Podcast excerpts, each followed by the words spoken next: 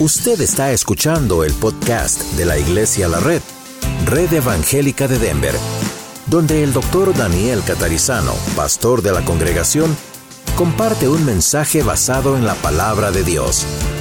Ahora abra su corazón y permita que en los próximos minutos el Señor le hable y le bendiga. Muy bien, vamos a comenzar. Bienvenidos. Estamos en la serie o más que vencedores. Estamos en la lección número 26. Pero vamos a orar y hoy vamos a hablar acerca de cómo vencer el pesimismo, qué es y qué formas tiene usualmente, cómo se venció, cómo se puede vencer y lo más importante que dice la Biblia al respecto. ¿okay? Padre, gracias te damos en este día, siempre recordando que es el día en que Jesús resucitó cada primer día de la semana estamos contentos de recordarlo y aunque en la semana viene a nuestra mente muchas veces esto pasa también, pero los domingos de una manera tan especial a unirnos como familia para celebrar. Gracias te damos por lo que vamos a aprender también hoy. Pedimos que tú nos guíes durante el transcurso de esta lección y bendigas también a nuestros amigos escuchando en Radio La Red. Gracias te damos en el nombre de Jesús. Amén. ¿Qué significa pesimismo? Vamos a mirar aquí. Dice que es una inclinación a ver y esperar las cosas en su aspecto más desfavorable. También el pesimismo, dice nuestra definición, aquí es un sistema filosófico que atribuye al universo la mayor imperfección posible. Es decir, los pesimistas no ven nada perfecto en el universo. Seguimos. También el pesimismo es una doctrina metafísica según la cual el mundo es malo y por consiguiente todo en la naturaleza y en la vida del hombre tiende a la producción y conservación del mal. Recuerden que estas son definiciones de diccionarios, ¿ok? No quiere decir que es exactamente lo que nosotros creemos, pero esto es como define el pesimismo en diferentes áreas. Luego dice que es la propensión o la tendencia a ver y juzgar las cosas en su aspecto más desfavorable. Usted ha escuchado el ejemplo de que le dicen cuando ve un vaso con agua hasta la mitad, está, ¿cómo dicen? Medio lleno o medio vacío. Entonces, entonces eh, dice, bueno, el que dice que está medio vacío es pesimista y el que dice que está medio lleno es optimista. Y yo les digo que es un vaso con agua. Propensión a ver y juzgar las cosas en su aspecto más desfavorable. Tendencia a ver las cosas de modo negativo. Y ahí es donde puede entrar el asunto, el asunto del vaso. El pesimista siempre ve el lado negativo de las cosas. El pensamiento pesimista se asocia a rasgos de la personalidad como la depresión, la persona que pasa depresión naturalmente es pesimista en ese momento, el conformismo, y o la inseguridad. Son tres aspectos que siempre envuelven, involucran el pesimismo, ¿verdad? Porque naturalmente si uno es alguien conformista, ¿qué significa conformista? Siempre tenemos que estar seguros que sabemos de qué estamos hablando. Cuando es, ¿qué, qué es, Mario? No aspira más, se conforma. Ahora, ¿hay diferencia entre eso y lo que la Biblia dice del contentamiento? Sí, el contentamiento es cuando la Biblia dice estemos contentos, agradecidos por lo que Dios nos permite tener. Entonces uno dice estoy conforme, ahí sí. Pero el conformismo, analicen la palabra, significa tomar la forma de algo. Conformismo. Entonces, no está mal el contentamiento en la Biblia.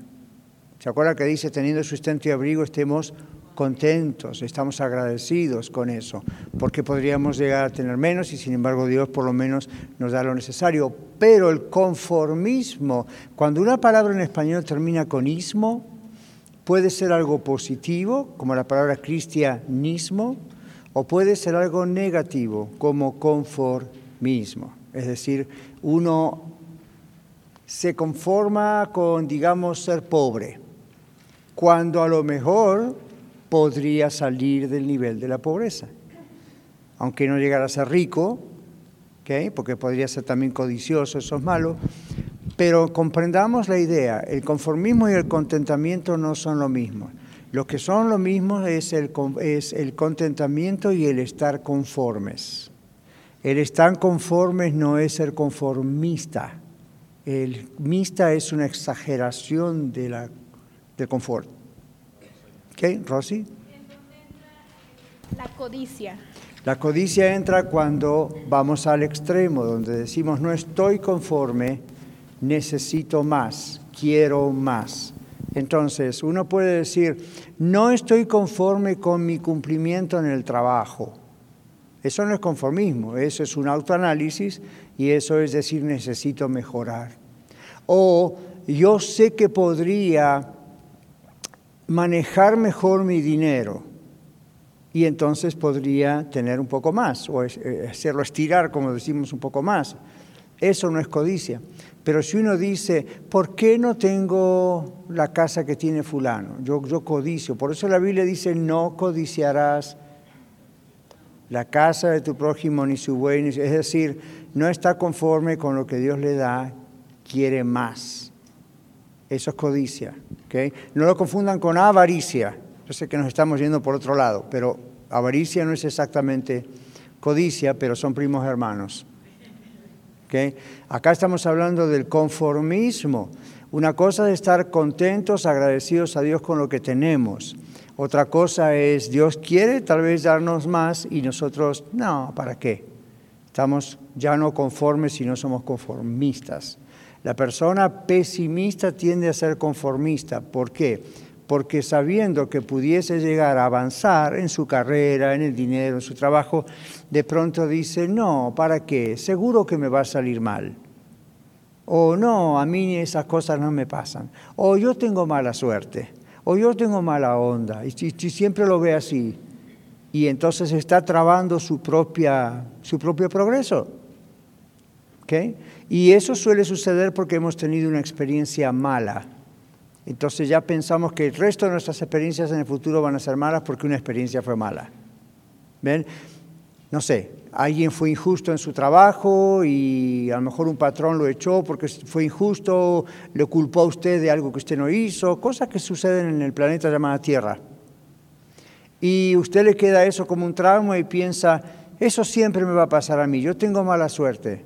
O como dicen muchos ahora, las estrellas no se alinean para mí, mejor que no o sería una catástrofe universal si literalmente eso pudiera ocurrir. Los planetas no se van a alinear. Eso es la gente que cree en el horóscopo, ¿verdad? Que piensan que los planetas tienen una influencia en el carácter de la persona, en la personalidad de la persona. Y a mí me han dicho, ¿de qué mes es usted? De tal mes. Oh, usted es de, de ese signo. Y yo digo, pues, no. Entonces, ven, los signos del zodíaco, eso no es para cristianos, es brujería, literalmente. Muy fina, pero es brujería. Entonces, eh, pero hay gente que se guía por eso y a veces entra en el pesimismo. Dice, los que somos de signo tal tenemos estas características, entonces nunca voy a aspirar a que pase esto y lo otro porque mi signo me dice esto y lo otro. ¿De qué me está hablando gente, persona inteligente? ¿Qué tiene en el cerebro? Pero eh, ¿saben ustedes que la idolatría atonta a una persona? y que este tipo de cosas como el zodíaco y creer en cosas místicas superficiales atontan a una persona, eso no es mala palabra. No es que la hacen tonta, torpe como alguien que tiene una enfermedad mental, pero no le dejan pensar correctamente, inteligentemente. El pesimismo puede a veces ser un problema emocional que hay que tratar, pero eso usualmente ocurre cuando está involucrado con la depresión. Y no le llame a cualquier cosa depresión. Yo, yo veo que a veces gente que está escuchándonos en radio, oyentes o a veces entre ustedes, como que muy rápidamente dicen, fulano estaba deprimido. No, no sean tan rápidos de diagnosticar que está deprimido. Pudo haber estado muy triste o pudo haber pasado un momento, una etapa de dolor o de compungimiento o de duelo. Eso no significa que está deprimido. ¿Ok? Así que no jueguen al psicólogo, please. ¿De acuerdo? Ahora, entonces, Inseguridad también está involucrado con el pesimismo, ¿verdad? ¿Por qué piensan que inseguridad está... ¿Por qué piensan que los pesimistas son inseguros? Temor a equivocarse, dice Rosy. Mario dice no confían. Ajá, que pueden hacer algo más, una destreza más alta. Allá atrás, Cristina, el micrófono. Quizás en el país por el idioma. Que usted está en el... ¿Cómo? Quizás por, Quizá quizás por el por el idioma. Y piensan, no la voy a lograr en Estados Unidos porque no hablo bien inglés. En algunos casos puede ocurrir que se cierre alguna puerta por no hablar bien el idioma, pero no es el caso en todos los casos, para ser redundante. Sí, Sí, tal vez por alguna muy mala experiencia que hayan vivido. sí, queda uno traumatizado, como dice, entonces queda inseguro. Bueno, vamos a ver qué tipos y formas de pesimismo hay, que involucran negativismo o de, eh, inseguridad, conformismo. Por ejemplo, y esto lo saqué ahí en la fuente de abajo, pero tipos de, y formas de pesimismo, laboral, social, financiero, familiar o espiritual. Vamos a mirar. Acá nos dicen que un tipo de pesimismo laboral se aplica a la persona o individuo, hombre o mujer, que cree que nunca va a poder conseguir un mejor trabajo del que tiene. Por eso se llama laboral, ¿verdad? ¿verdad? Trabajo. Y que incluso puede ser despedido en cualquier momento. Creo que ahí se aplica un poquito lo que nos decía la hermana Cristina.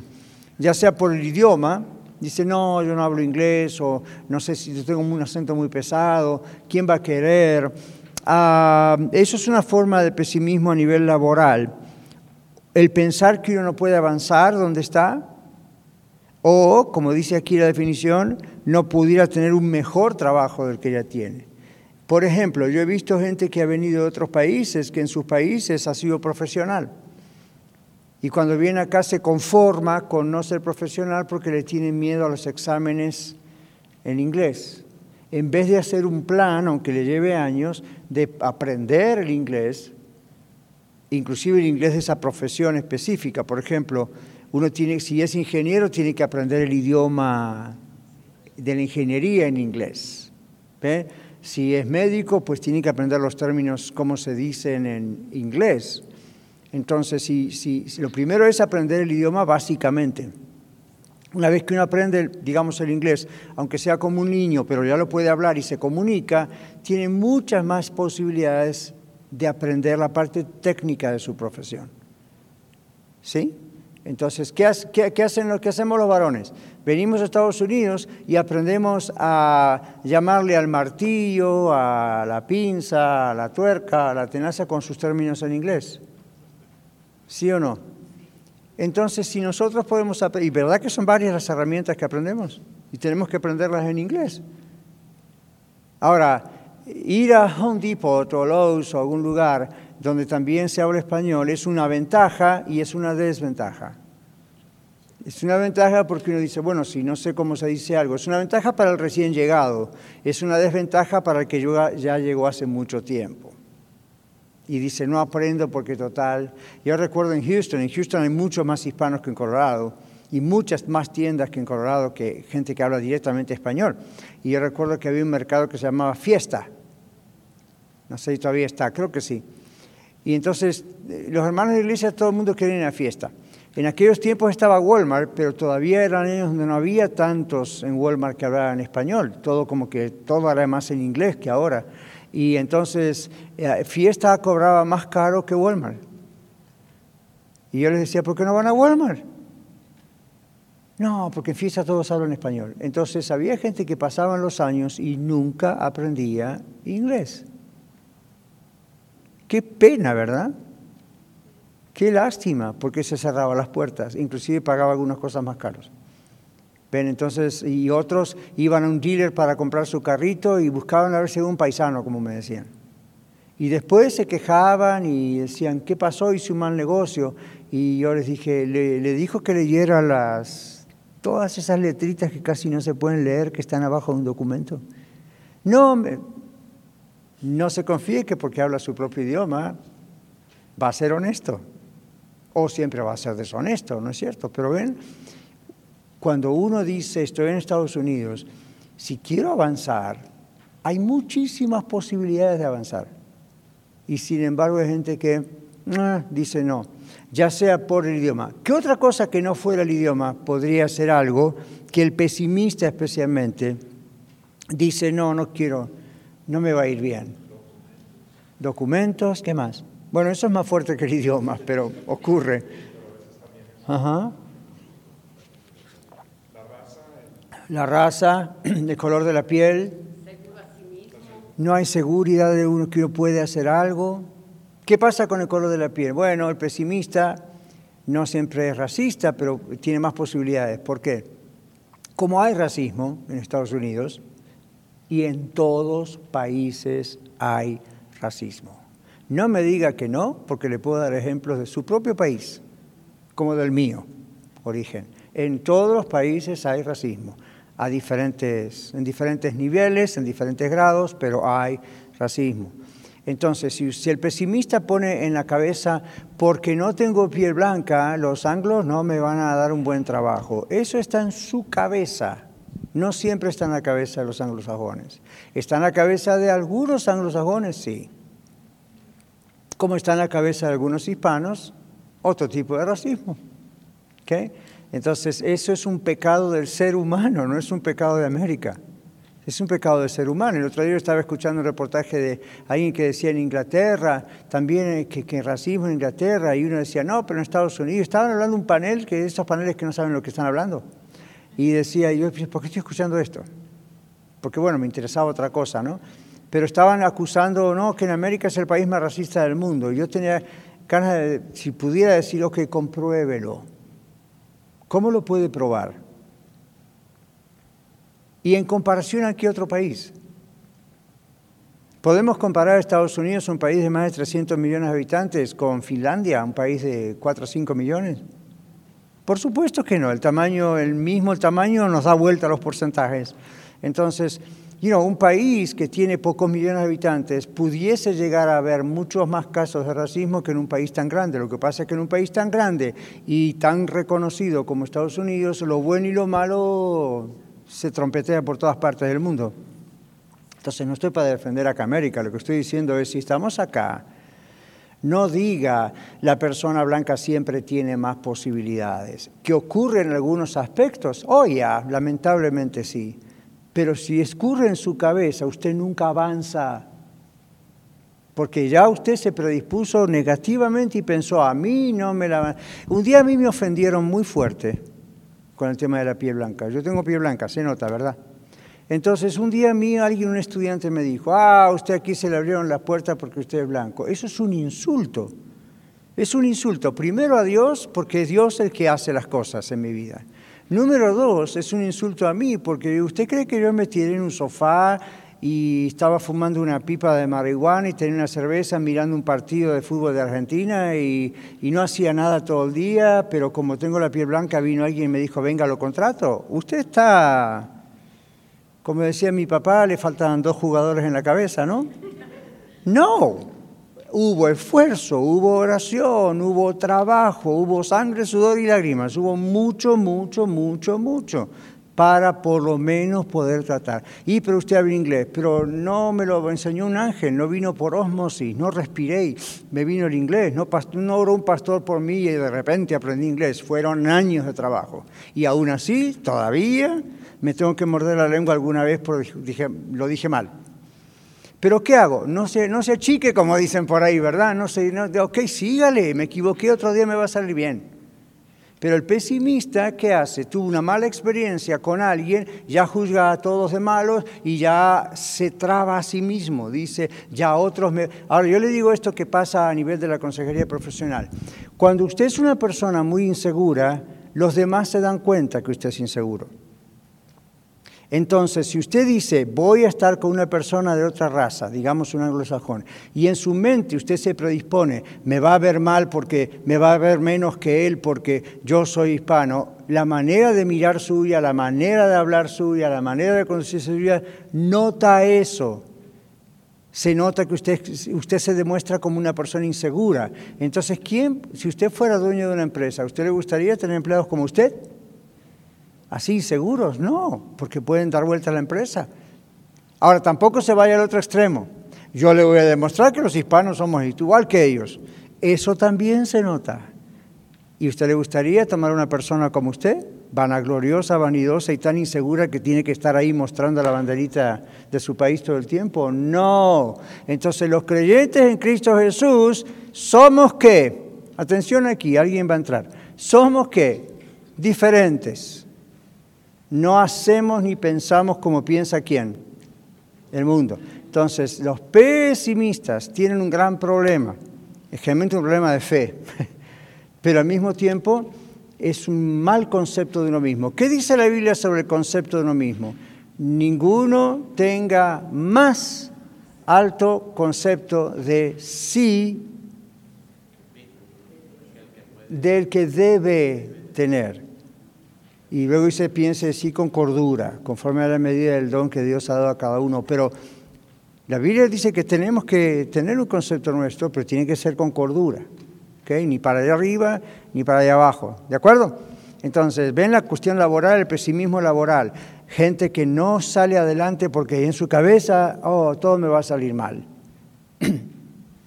¿Cómo sabe? Hay gente que ha aprovechado de decir, bueno, yo no sé, voy a aprender, que el Señor me ayude, y, y después dice, yo no sabía que tenía este talento. Estaba muy escondido. Yo no sabía que podía hacer esto. Qué bueno que alguien me empujó a hacerlo. ¿Ok? Como aquella vez que yo les dije cómo aprendí yo a nadar, ¿verdad? Me empujaron. Y si no hacía así, quién sabe si me hubiese quedado el trauma toda la vida. Miedo a algo que no sabía. Entonces, vamos a hacerlo, vamos a hacerlo, ¿ok? Ahora no tampoco vaya para otro lado, ¿verdad? Yo, hay gente que dice, todo lo puedo en Cristo que me fortalece, entonces se mete en problemas. Mire lo que significa ese texto. que La Biblia está, Pablo está hablando de todos los problemas que él pasó y cómo todo lo pudo ir superando porque en todo lo puedo en Cristo que me fortalece. No lo use en el texto como para decir, Dino, yo soy ilegal, no tengo documentos, pero me voy a postular para presidente. Mm, no va a ocurrir. ¿Por qué? Porque hay una ley que dice que tiene que haber nacido aquí. ¿Okay? Entonces, yo sé que eso es, demasiado exagerado el ejemplo, pero hay gente que le inflan a veces aún en las iglesias el ego a tal punto que, le hacen creer que es un semidios o un dios chiquito. No, hay un solo Dios. ¿Ok? All ¿Qué me dicen del pesimismo social? ¿Qué dice aquí? aplica al individuo que considera que los demás o que otros piensan lo peor de su persona o que cuando hacen un comentario seguramente va a ofender a alguien y terminará acumulando enemigos. Esto ocurre también a veces, ¿no? Es hiper cuidado de lo que llego a decir. Ahora, la Biblia dice nuestra gentileza sea conocida de todos los hombres. El Señor está cerca. O sea que Queremos ser como el Señor, queremos ser gentiles, queremos ser cuidadosos, queremos ser prudentes, pero no a lo que hace el pesimista. ¿Qué hace el pesimista? Siempre está pensando que los demás piensan de él o de ella lo peor. Entonces, ¿qué va a hacer usted? Aun cuando llega a una congregación, va a estar con sus ojos como un radar, mirando a ver quién le mira mal, o quién no le saluda, o quién y no, ¿por qué? No. Pero eso indica su pesimismo, aparte de otros pecados, pero eso indica su pesimismo. Está como con un satélite, como un radar tratando... Ahora, ¿qué pasa? ¿Va a encontrar? Sí, porque el que está ahí buscando algo, aunque algo no ocurra, en su mente piensa que ocurrió. ¿Verdad que sí? Uno es así la cabeza. De repente pasó uno por al lado, no me saludó, porque no, no me vio. ¿No les pasó a ustedes como a mí que pueden pasar al lado de alguien y no lo ven? Sí, porque uno está a veces como el caballo, ¿verdad? Ahí mirando para adelante y está ocupado, anda corriendo. Entonces, ah, no hay que ser hipersensible. La persona pesimista es hipersensible. Está siempre buscando a ver qué es lo negativo que otros puedan pensar de uno. Bueno, si ese es su caso, amigo, amigo oyente, o usted aquí en la red, ya empieza a orar pidiéndole al Señor que le cambie esa actitud. ¿Ok? Entonces, Financiero es el otro caso, tipos y formas de pesimismo financiero. Dice, aplica al individuo que cuida mucho su dinero porque se siente incapaz de generar ganancias mayores o tener la suerte de verse en una muy buena posición económica. Entonces, ¿qué significa el pesimismo financiero en otras palabras? Una cosa es cuidar el dinero. Es bueno ahorrarlo, es bueno invertir si se puede y es bueno, por supuesto, tener un budget, un presupuesto y saber cómo trabajar con el dinero. Pero ¿vieron que hay personas que son devotos del santo del codo, como dicen por ahí? Entonces, ¿por qué será? Bueno, la codicia. Rosy preguntaba qué es la codicia, ¿verdad? Hay personas que hacen así. El otro día hablamos también, creo, de la generosidad. Entonces el codicioso no, no va a dar, porque tiene miedo, tiene miedo de que no le va a alcanzar, tiene miedo de que va a perder, o porque piensa que va a tener que seguir juntando como aquel de los graneros en la Biblia, ¿verdad? Alma, y no, aquí más graneros, y el Señor le dice, necio, esta noche viene a tu alma y ¿qué vas a hacer con estos graneros? Y usted dice, bueno, se lo dejó a los hijos, pero esa no es la mentalidad de ese hombre. Fíjese que la mentalidad de ese hombre que dice la Biblia, alma, regocíjate, come, bebe, es todo yo, yo, yo, yo. No estaba pensando, gracias Señor, que tengo tanto que le voy a poder dejar una herencia a mis hijos y a mis nietos. No, ni qué, hijos y qué nietos. Él pensó, ya estoy lleno y ahora tengo que edificar otros graneros para seguir poniendo más. Right? Bueno, nosotros no tenemos graneros, pero tenemos closets. ¿Ustedes se dieron cuenta cuál es una de las más grandes industrias del, del país en este momento? Los storages. Si tiene unos pesos, si se puede comprar un lote y hacer una serie de storages, se va a hacer rico. La gente renta, ¿saben de qué estamos hablando, no? La gente, ahora está U-Haul tiene storages. Antes era nada más los camioncitos o el trailer, ¿verdad? Para mudarse. Ahora ya se les prendió la lamparita y ya están edificando storages. Y usted entra ahí y abren esas... A mí me tocó hacer eso cuando nos movimos de Colorado Springs a, Denver, porque como nuestra casa todavía no estaba y todo eso, tuvimos que poner nuestras cosas en un storage. Y en un storage nos alcanzó todo lo nuestro y todo lo del ministerio. Claro, no se podía ni entrar, pero en un lugar estaba todo. Pero me sirvió las veces que tuve que ir, fueron varias semanas con esas cosas guardadas, porque venían otras personas y a veces abrían esas, esas ¿cómo le llaman ustedes? Cortinas, persianas, puertas, como que se venían abajo todas las cosas y uno miraba, ¿no?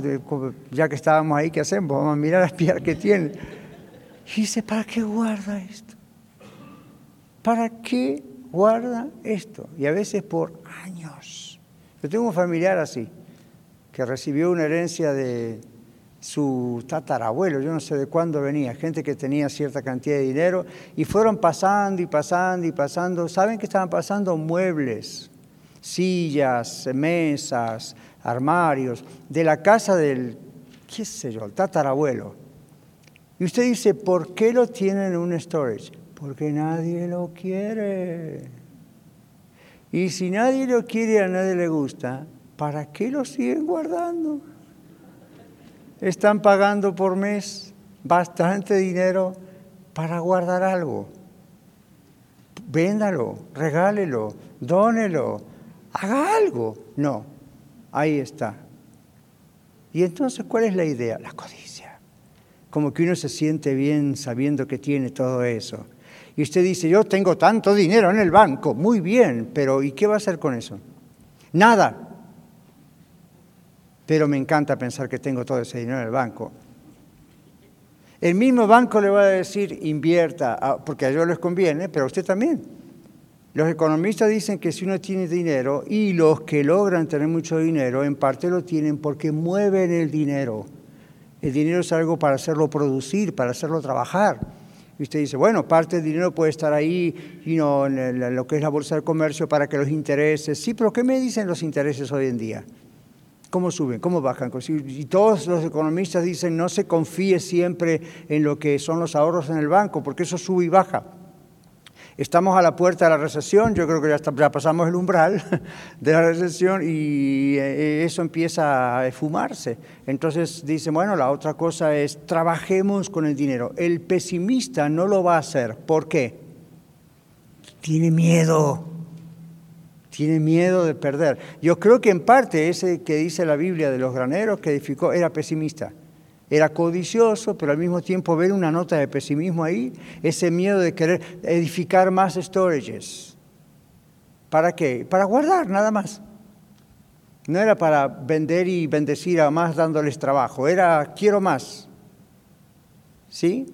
Entonces, ah, esto es un problema. Y crea problemas no solamente en las finanzas suyas, crea problemas en las finanzas de los demás, porque el dinero tiene que circular. Entonces aquí dice, bueno, si soy pesimista financiero, voy a ser incapaz de, voy a pensar yo soy incapaz de ganancias mayores. Lo que quiero es acumular y acumular y acumular.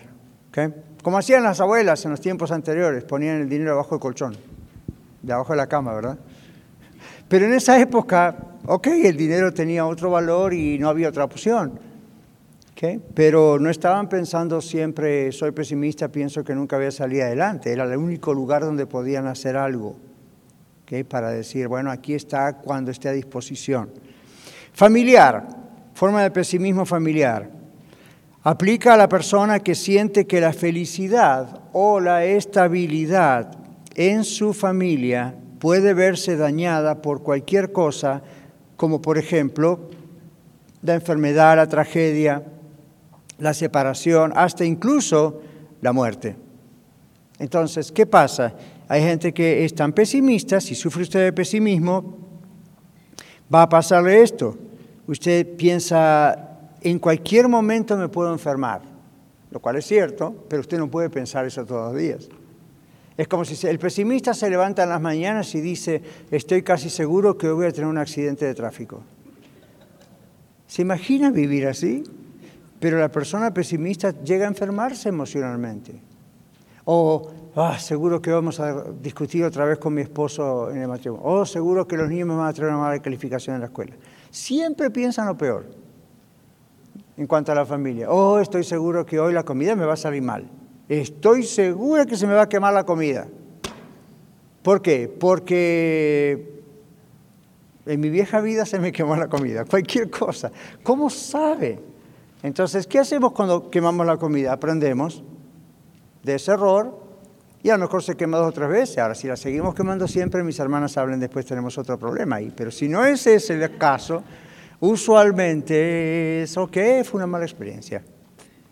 Gente que queda viudo, divorciado, solo, nunca se casa, a veces es por otras, muchas razones, pero en muchos casos pasa por el pesimismo. Tuve una mala experiencia, por lo tanto nunca nadie más me va a amar o nunca más voy a poder amar. Y, ahí puso una pared. Entonces ve, la Biblia dice, como uno piensa, así es. En la, en, la, en la, consejería profesional es lo que pasa también, ¿no es cierto? Por supuesto, debe estar tomado de la Biblia, pero esa es la idea. Nuestros pensamientos regulan nuestras decisiones, nuestras actitudes, nuestras palabras, ¿sí? Entonces, no se vaya a lo otro. ¿Cuál es el opuesto del pesimismo?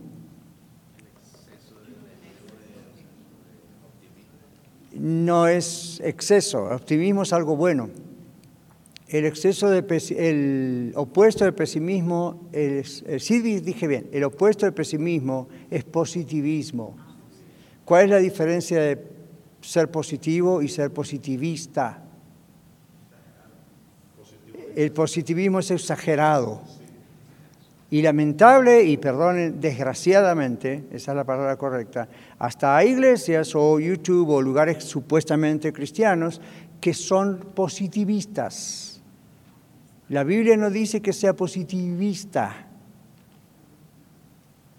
Entonces, un ejemplo, todo le va a salir bien. No, no es cierto. Y usted dice, pero entonces usted es negativo. Ah, no, la realidad de la vida es que no todo sale bien. Pero no, declare que todo va a salir bien. Joel Austin, ¿verdad? yo declaro, yo declaro. olvídese de ese libro, por favor. Es, pura mentira eso. Y yo sé que hay oyentes que me están odiando en este momento, pero porque yo los amo, les digo que sí la verdad. No voy a decir lo que va a decir para quedar bien con usted. Y no tengo ningún negocio con Joel Austin lo he conocido y todos mis años allá cuando era muy joven y, es un buen muchacho, pero Tendría que aferrarse a la palabra de Dios, con la plataforma impresionante que tiene para predicar. Que yo declaro, yo declaro. E, eso es una cosa de la nueva era, eso viene de la New Age. Pensando que con nuestra mente nosotros tenemos la capacidad de movilizar cosas en lo invisible. Eso no está en la Biblia. Y por más que dice, no, pero la Biblia dice que lo que sale de nuestra boca, pero mire el contexto de lo que está diciendo la Biblia, ¿por qué está diciendo eso? Entonces crea un falso concepto del positivismo o de lo que es positivo. Yo declaro esto, no diga que está a mí no. ¿Dónde está el arrepentimiento? Entonces sería ser negativo, decir, Señor, perdóname porque soy pecador. ¿Qué voy a decir? No declare que soy pecador. ¿Y qué, me queda? ¿Qué, ¿Cuál es la otra opción? Declaro que tengo muchos errores. No, tampoco declare eso. ¿Hasta dónde? ¿Qué más abajo puedo ir?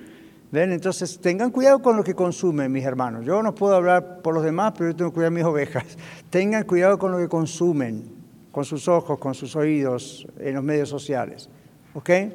Entonces, el positivismo, contrario de negativismo o en este caso del pesimismo. No hay que tampoco ser pesimistas. Recuerden el texto, cada uno nadie tenga mayor concepto de sí que el qué entonces sí, Dios quiere que sepamos quiénes somos, que aprendamos quién es Él en nuestra vida, que aprendamos lo que Él hace y lo que puede hacer, pero no nos vayamos al extremo, yo soy semidios, lo puedo hacer todo, no nos vayamos al otro extremo, yo no sirvo para nada, a mí todo me sale mal.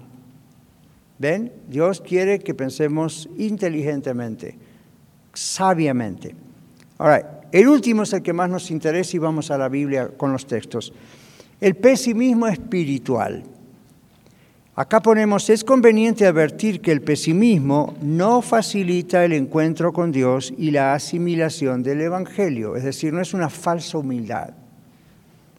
Una visión pesimista de lo religioso o espiritual no es compatible con el mensaje revelado. ¿Cuál es el mensaje revelado? El Evangelio, la Biblia. Entonces la visión pesimista de uno mismo, de Dios, de la Biblia, no es lo que la Biblia enseña. Por ejemplo, Jesús dice, en el mundo tendréis aflicción. ¿Cómo sigue el texto? Pero confiad, yo he vencido al mundo. ¿Qué hubiese pasado si el Señor Jesús o el escritor, ¿verdad? Cuando recuerda esas palabras de Jesús, hubiese escrito, en el mundo tendréis aflicción, punto. Eso es pesimismo. Pero él dice, en el mundo tendréis aflicción, pero confiad, yo he vencido al mundo, dice el Señor. Ajá, entonces esa es la verdad. En el mundo hay problemas, en el mundo hay aflicción, pero el Señor está allí para ayudarnos. Descansamos en Él y Él nos saca adelante. ¿Ven? Ahí tenemos el caso exacto de lo que puede ocurrir. No es el pesimismo, es la realidad. Dios dijo, van a tener problemas. Dice Él, me persiguieron a mí, los van a perseguir ustedes. Me insultaron a mí, los van a insultar a ustedes. Pero, así como Él venció, nosotros podemos vencer. Siempre está, este es el problema, acá está la medicina. Este es el pecado, acá está la solución. Ustedes leen la Biblia y siempre vemos eso. ¿Okay? Pablo dice, todo lo puedo en Cristo que me fortalece, después de haber hablado de todos sus naufragios y problemas y cuando una vez lo sacaron medio muerto de una ciudad. Ese es el Evangelio. Entonces aquí dice, es conveniente advertir que el pesimismo no facilita el encuentro con Dios y la asimilación del Evangelio. Una visión pesimista de lo religioso, religioso en un buen sentido de la palabra, no es compatible. ¿Qué significa eso? No machea, dicen acá ahora, ¿verdad? Mal dicho, pero comprendemos la idea, ¿verdad? No, no va, no va una cosa con la otra. Ah, con el mensaje revelado. Luego seguimos. El pesimismo conduce a la crítica negativa de todo y de todos. Cuando usted ve una persona que todo lo ve negativo, que siempre anda criticando, este es un pesimista. Ore por la persona. ¿Okay? Usted puede decir, Qué lindo, Dios nos bendijo en la clase del día tal. Sí, pero al pastor le faltó decir esto y lo otro. Aparte hacía mucho frío ese día. ¿Por qué? Ahora, si lo dice alguna vez, yo mismo lo puedo llegar a decir, y por favor les digo, hermanos, al que es técnico, pongan el, el, aire un poco más calentito, ok. Pero la persona pesimista siempre tiene un comentario negativo. Eh, ustedes lo van se van a dar cuenta, a lo mejor son ustedes, claro, ¿no? Pero eso puede ocurrir. Observe si cuando usted habla siempre en medio de algo que le cuentan o algo bonito que está viviendo, siempre le encuentra el lado negativo. En algunos países le dicen, siempre le, cuenta, le encuentra la quinta pata al gato. ¿Escucharon eso alguna vez? Pues el gato tiene cuatro, son todos los cuadrúpedos tienen cuatro patas. Pero la idea es de encuentra la quinta, es decir, no existe, pero en su mente siempre no, pero hay otro. Entonces, y usted le dice, pero ¿por qué siempre lo ve así? Yo soy realista. Pues no es realista que le dice que tiene una quinta pata al gato, el gato tiene cuatro. Entonces la idea la ven, pero el pesimista siempre le va a encontrar algo. Estuvo frío, hace mucho calor, estuvo muy alto, está muy bajo, le faltó decir esto, le faltó decir aquello, eh, o dijo demasiado, siempre hay algo. Si usted conoce gente así o si usted es así, ore por ellos. Es un gran problema eso. ¿Le gustaría vivir con un pesimista? ¿Se imagina un marido pesimista? La esposa con todo cariño le hace la comida y él le dice siempre, le falta sal. Y al día siguiente le faltó pimienta, o le faltó chile, o le faltó la tortilla, o había demasiadas tortillas, o la tortilla estaba caliente, la tortilla estaba fría. Y si llega un momento que la esposa dice, ok, voy a contar hasta 188, o vas a ir a otro restaurante a comer. Right? ¿Y qué tal si la esposa le dijera eso al esposo sobre el trabajo de él, aunque no la vea? Entonces la persona pesimista siempre le va a encontrar algo, siempre le va a encontrar algo. Entonces, no vayamos al extremo, hay cosas que tienen que mirarse para cambiarlas, ¿verdad que sí? Pero tampoco el pesimismo. Entonces, aquí son ejemplos muy prácticos que nos van a llevar a la Biblia, observen. El pesimismo estorba la virtud de la paciencia la paciencia es una virtud que Dios nos ha dado, pero el pesimista estorba algo que Dios ha dado, la cual la paciencia es una característica necesaria de la madurez cristiana. ¿Verdad que sí? ¿Cómo nos madura Dios? A través de las pruebas y tenemos que ser pacientes. Y un elemento indispensable, la paciencia, del que sirve a Cristo, ¿verdad que sí? Como aquí, ¿verdad? Yo siempre digo en la red, no escogemos servidores, servidoras, líderes, nomás porque nos gustó su carita o de dónde viene o qué carismático es en su forma de ser, su personalidad. Y una de las pruebas más grandes, ¿cuál es? Esperar. Si la persona espera, hoy estábamos con reunión de conductores, con Carlos, con Oscar, con Kevin, eh, y no con Luis, y estábamos hablando, de verdad que dijimos varones un momento eso, ¿no? Un momento, la, idea de y no, otra vez, esperar que llegue el momento para hacer algo, porque en, la espera vamos aprendiendo, nosotros, en la espera vamos aprendiendo, pero yo les comentaba a ellos, como aquí todavía, todavía, subrayado, no tenemos grupo de alabanza, todavía, eso quiere decir que puede llegar a ocurrir algún día o no, vamos a ver qué dice Dios, pero han pasado varias personas por aquí que nos han visitado, que no han tenido iglesia o son de estos que son tipo cristiano turista, de un lugar al otro, y han venido acá y que yo, yo sé cantar y yo sé tocar un instrumento y yo dirigía un coro y yo, y yo, y yo, y yo, y yo.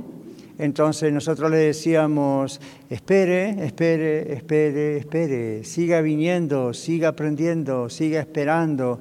Y a los pocos tiempos ya pues, bye me invitaron a tocar en otro lugar.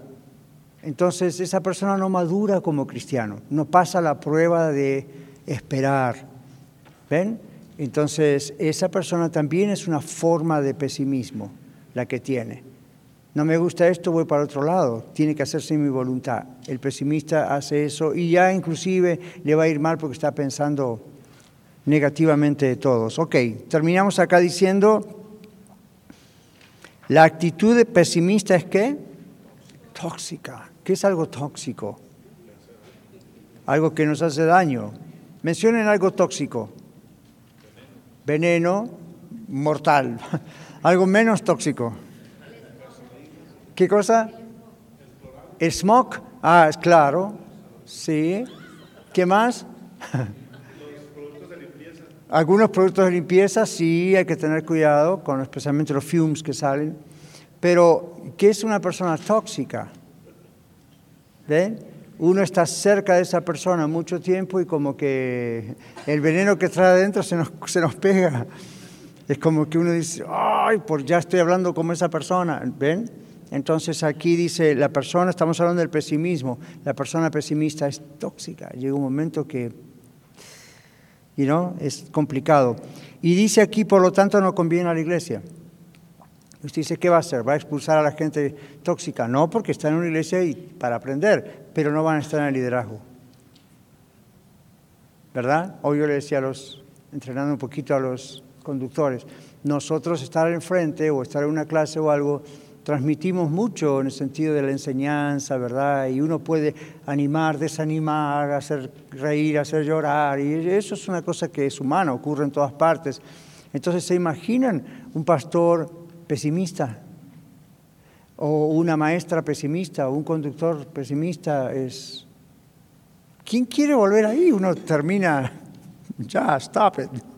Entonces, ah, en la casa ocurre, en la familia, hijos, esposo, esposa, abuelo, tío, quien sea, si siempre tiene el comentario pesimista, llega un momento que hay que corregirlo, porque si no, crea siempre esa tensión en la casa, ¿verdad que sí? Bueno, Proverbios 23, 7 dice, ahí está, ok. Sí, creo que para comprender un poco mejor voy a leer desde el 6. Ah, no, no comas pan el avaro, ni codicies sus ah, manjares, porque cuál es su pensamiento en su corazón, tal es él. Come y bebe, te dirá, mas su corazón no está contigo. Ajá. Proverbios 15, 13, Angelita. Ahí está Miguel decidiendo. El corazón alegre hermosea el rostro, mas por el dolor del corazón el espíritu se abate. Ajá. Lucas 6, 45. Sí. Rosy. El hombre bueno del buen tesoro de su corazón saca lo bueno, y el hombre malo del mal, tes- mal tes- tos- tesoro de su corazón saca lo malo, porque de la abundancia del corazón habla la boca. Mm, ¿Se imagina la abundancia que tiene en el corazón un pesimista? ¿Qué sale por esa boca? Siempre comentarios pesimistas. Primera Corintios 13, 5. Oh, perdón, Romanos 8, 6, 7. Carla. Porque el ocuparse de la carne es muerte, pero el ocuparse del espíritu es vida y paz, por cuanto los designios del- de la carne son enemistad contra Dios, porque no se sujetan a la ley de Dios ni tampoco pueden. Ajá, y ahí está el asunto de que los pensamientos tienen que sujetarse a Cristo. Primera Corintios 13, 5. Primera de Corintios 13, 5. Empezaron con mucho vapor y se les está yendo camán. Ahí está. Primera Corintios 13, 5, Lili. Perdón, dice, no hace nada indebido, no busca lo suyo, no se irrita, no guarda rencor. Está hablando del amor, ¿verdad? El pesimista tiene estas características, rencor y cosas así. Ah, Hebreos 12, 15, y luego Elsa está esperando 1 Samuel 30 y eh, hermano Juan Ca- Cordero, perdón, Salmo 27. Hebreos 12, 15, Miguel. Mirad bien, no sea que alguno de- mm, deje de alcanzar la gracia de Dios, que brotando alguna raíz de amargura os estorbe y por ella muchos sean contaminados. Ajá, ¿cómo contamina un pesimista? ¿Ven? Tiene en su corazón raíces de amargura y es, ven el efecto en otros. 1 Samuel 36, Elsa. Y David se angustió mucho porque el pueblo hablaba de apedrearlo, pues todo el pueblo estaba en amargura de alma, cada uno por sus hijos y por sus hijas, mas David se fortaleció en Jehová su Dios. ¿Se imaginan cómo puede ser que todo un pueblo esté amargado? Bueno, ahí la Biblia explica por qué. Pero quiero que vean el efecto, el efecto que produce algo así. Salmo 27, 13, ¿dónde está? Ah, hermano Cordero, nos- ¿quién? Sí, hermano Cordero, Salmo 27, 13.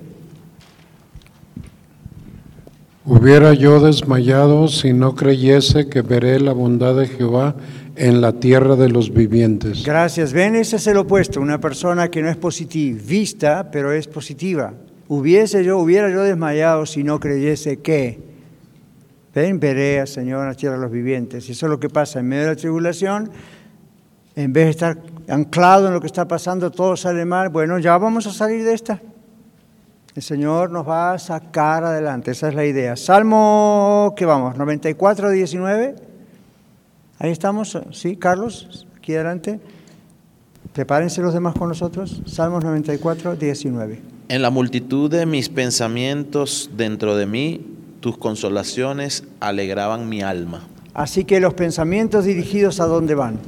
Al Señor y ven, alegran el alma. Así que aférrese, aferrémonos de la palabra de Dios, especialmente cuando nos sentimos así que todo parece que sale mal. Vamos a mirar lo que la Biblia dice, ¿ok?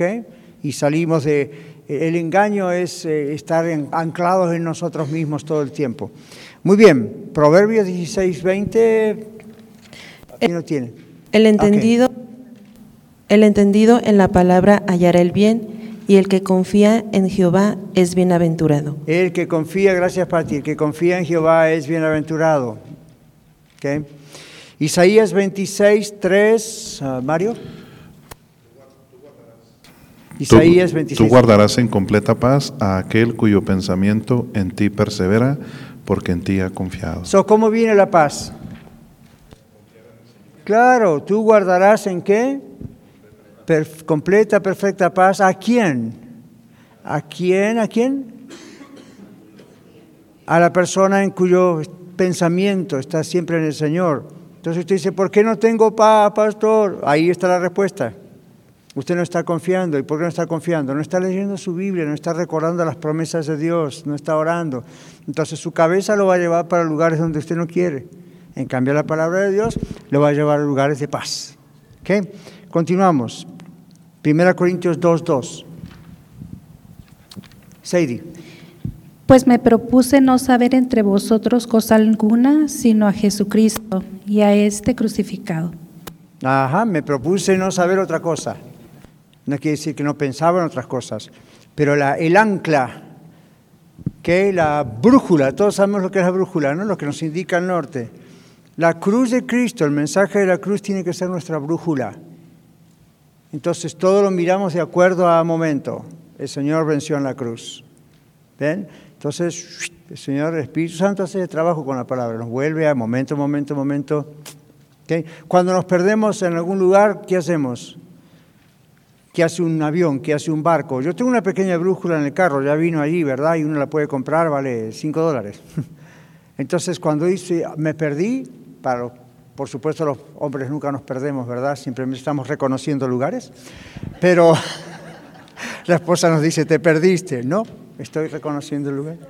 Pero la brújula es la que decimos, Ah, el norte. Y el norte está hecho para que sepamos para qué lado ir. ¿okay? Si usted va para el sur, pero se acuerda que su casa está en el norte, está equivocado. Entonces, la cruz del Señor, el mensaje de la cruz, es la brújula del creyente. Cuando estamos confundidos, cuando estamos heridos, cuando no sabemos qué pensar, cuando parece el diablo ataca mucho, pensemos en lo que Cristo hizo por nosotros en esa cruz y por supuesto en su resurrección. Y el Espíritu Santo, Dios, nos, como la brújula, se mueve la aguja, nos vuelve a centrar. Ok, ok. ¿Ven? Ok, los últimos textos. Estamos en Filipenses 4.8, súper conocido. Carmen. Gracias, anda funcionando mal ese micrófono. Pero todo lo bueno, todo lo justo, todo lo puro, todo lo que es digno de alabanza, etcétera. ¿Y qué dice? Termina como en eso pensar, como que otra vez la brújula, ¡bum! Ahí, ¿verdad? Ahí es donde tengo que enfocarme. El último texto es 1 Pedro capítulo 1 versículo 8. Adelante, hermano. ¿A quién amáis sin haberle visto? ¿En quién creyendo, aunque ahora no lo veis, os alegraréis con gozo infalible y glorioso? Muy bien, a quien sin haber visto confiamos en él, ¿verdad? La otra vez, ¡Bum! Quedó como esto de la brújula, ya se me pegó, ¿verdad? Porque es cierto. El texto de, ¿qué es? 2 ah, Corintios 10, 3 al 5, que dice en una porción, debemos someter nuestros pensamientos y llevarlos cautivos a la obediencia a Cristo. ¿Ven lo que hace el Señor?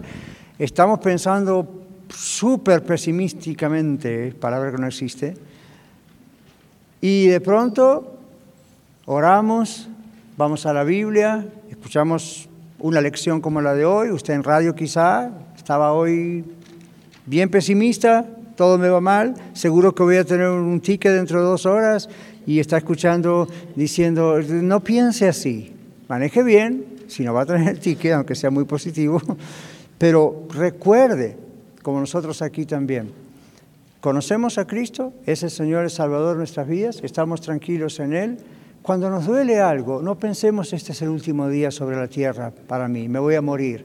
Me late un poco el corazón, seguro que tengo taquicardia porque tengo algo, un derrame cerebral. No, no, la mente va para allá. Eh, se dio cuenta, en cuestión de segundos hacemos una película de dos horas en nuestra cabeza. En segundos. Entonces ahí es cuando uno tiene que tener lo que la Biblia llama el dominio propio. Gálatas capítulo 5, parte del fruto del Espíritu, ¿cuál es? Dominio propio. Entonces, ¿qué es eso? No, momento, el Señor me está enseñando, no voy a estar siempre pensando lo peor. Quizás soy pesimista porque mi papá, mi mamá, alguien que me crió tenía esa tendencia y como que era tóxico eso y me contagió. Bueno, pero el Señor me quiere limpiar. Amén. Entonces voy a ir a la palabra. Si no sabe dónde ir, Vaya a la concordancia, que ahí están los temas de la palabra de Dios. Señor, muéstrame, recuérdame, ¿qué dices tú acerca de esto? Y cuanto más conoce la palabra de Dios, brotan, ¡bum!, un montón de versículos.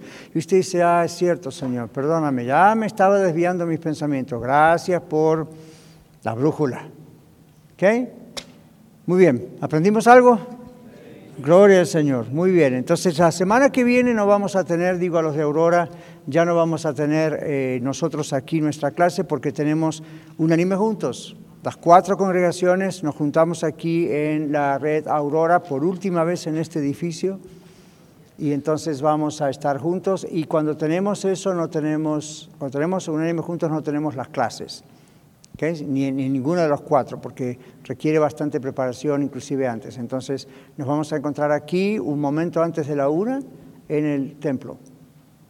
Y el otro domingo, que es el último domingo, sí vamos a estar aquí y vamos a ver la última lección de esta serie que nos ha acompañado desde el verano. Así que, ¿alguna pregunta? ¿Estamos bien? All bueno, Señor, gracias te damos por ese tiempo juntos y pedimos tu bendición para que podamos recordar esto y durante la semana y a partir de ahora nos lo traigas a la mente en los momentos de pesimismo, los momentos de confusión, de duda, de temor, de dolor. Tráenos a tu palabra, tráenos a la cruz, a esta brújula maravillosa. Oramos en el nombre de Jesús. Muchas gracias por escuchar el mensaje de hoy. Si tiene alguna pregunta en cuanto a su relación personal con el Señor Jesucristo o está buscando unirse a la familia de la Iglesia La Red, por favor no duden en contactarse con nosotros.